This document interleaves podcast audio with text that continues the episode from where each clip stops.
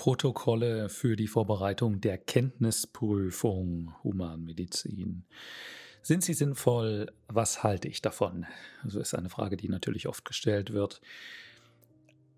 Die Situation ist anders bei der Kenntnisprüfung als bei der Fachsprachenprüfung. Die Prüfungsberichte von Fachsprachenprüfungen, da sehe ich ja sehr kritisch oder sagen wir sehr eingeschränkt den wirklichen Nutzen für das Bestehen der Prüfung. Da haben sie eine gewisse falsche Sicherheit, die sie eventuell da haben, weil die FSP eher doch skillbasiert ist. Das sehe ich bei der Kenntnisprüfung etwas anders. Ähm, nun, wir müssen mal so anfangen zur Situation. Haben Sie überhaupt Protokolle? Wenn Sie keine haben, können Sie sie nicht nutzen. Sie sind zum Teil etwas schwer zu bekommen. Man muss eine Weile danach suchen. Das heißt, Sie müssen auch Zeit investieren, um überhaupt die Protokolle überhaupt erstmal zu haben. Wenn Sie sie haben, natürlich, dann können Sie sie auch nutzen. Äh, und dann ist aber die Frage, sind denn jetzt überhaupt Wiederholungen bei den Themen üblich und häufig? Denn was nützt Ihnen ein Protokoll von irgendeiner Prüfung von vor einem Jahr, wenn so die Prüfung überhaupt nicht abgehalten wird, weil Sie ganz andere Prüfer haben? Dann ist das zwar ganz nett, weil sie sozusagen dieses Protokoll einfach als Lernplan nehmen können, um mal anzufangen oder ein Gefühl zu kriegen, wie das Niveau und die Erwartungen bei der Prüfung sind. Das ist eine gewisse, ja, ein gewisses Selbstvertrauen, was sie da bekommen können oder eine gewisse Sicherheit, was ungefähr so das Niveau ist. Dafür sind Protokolle im Allgemeinen ganz gut, dass sie sich da so ein, ein Gefühl verschaffen. Aber Natürlich macht es keinen besonderen Sinn, diese Protokolle nun zu lernen und dann in die Prüfung zu gehen und zu denken, so jetzt ist man gut vorbereitet. Ja, das passt natürlich nicht. Es gibt allerdings Städte und ähm, äh, Orte, an denen ist das bekannt, ja, dass tatsächlich Wiederholung der Prüfung in einem sinnvollen Zeitrahmen von einigen Wochen und Monaten tatsächlich eine gewisse Stabilität der Themen herrscht dann können Sie diesen Effekt sicherlich etwas nutzen. Aber es gibt auch Orte, da geht das überhaupt nicht. Da kriegen Sie nicht mal äh, die Fachgebiete Ihrer Prüfer genannt. Ja, das gibt es eben auch. Also ähm, es ist und bleibt kompliziert und ich, wissen Sie, wenn man so viel über sowas nachdenken muss, dann stellt sich tatsächlich die Frage, ob der Aufwand sich lohnt für Sie. Ähm, aber ich mache mal weiter mit meiner Analyse.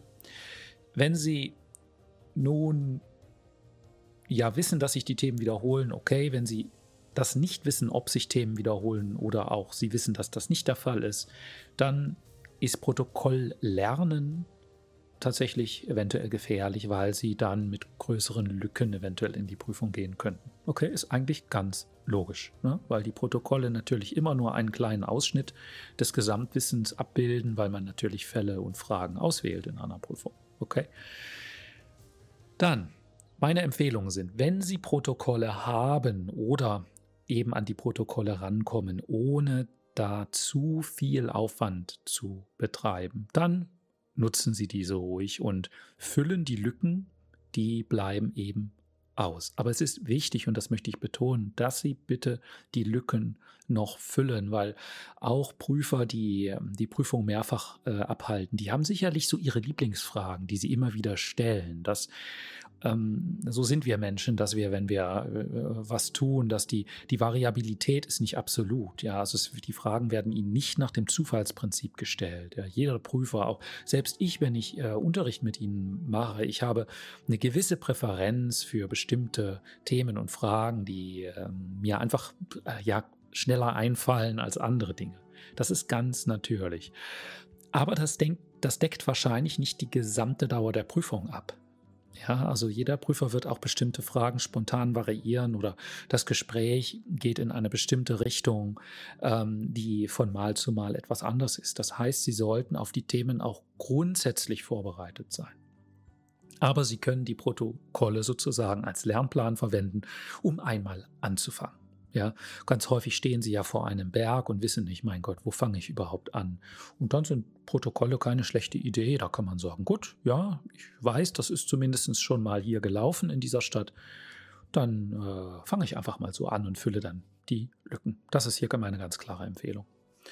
Wenn Sie keine Protokolle haben, dann haben Sie eigentlich keinen Nachteil, weil Sie ja nun auch in anderen Videos hören können, wie ich Ihnen empfehle zu lernen, was die sinnvollste und effektivste Lernstrategie ist. Das habe ich bereits erklärt. Das finden Sie in anderen Videos. Und was sind nun Materialien für dieses Füllen von Lücken, wie ich das nenne?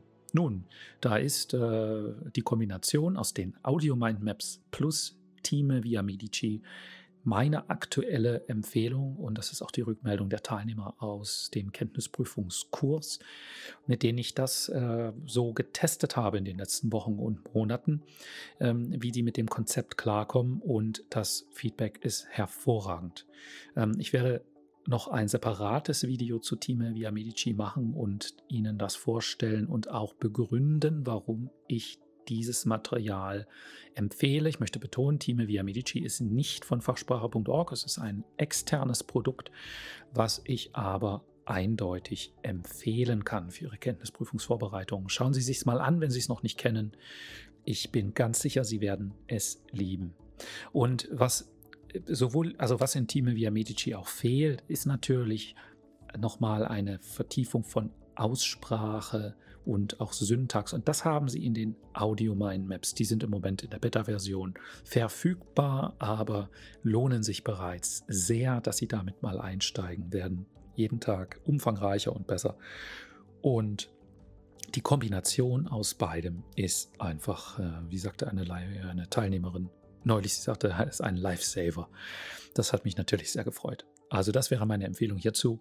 Wünsche Ihnen alles Gute bei der Vorbereitung und möglichst äh, auch viel Spaß dabei natürlich.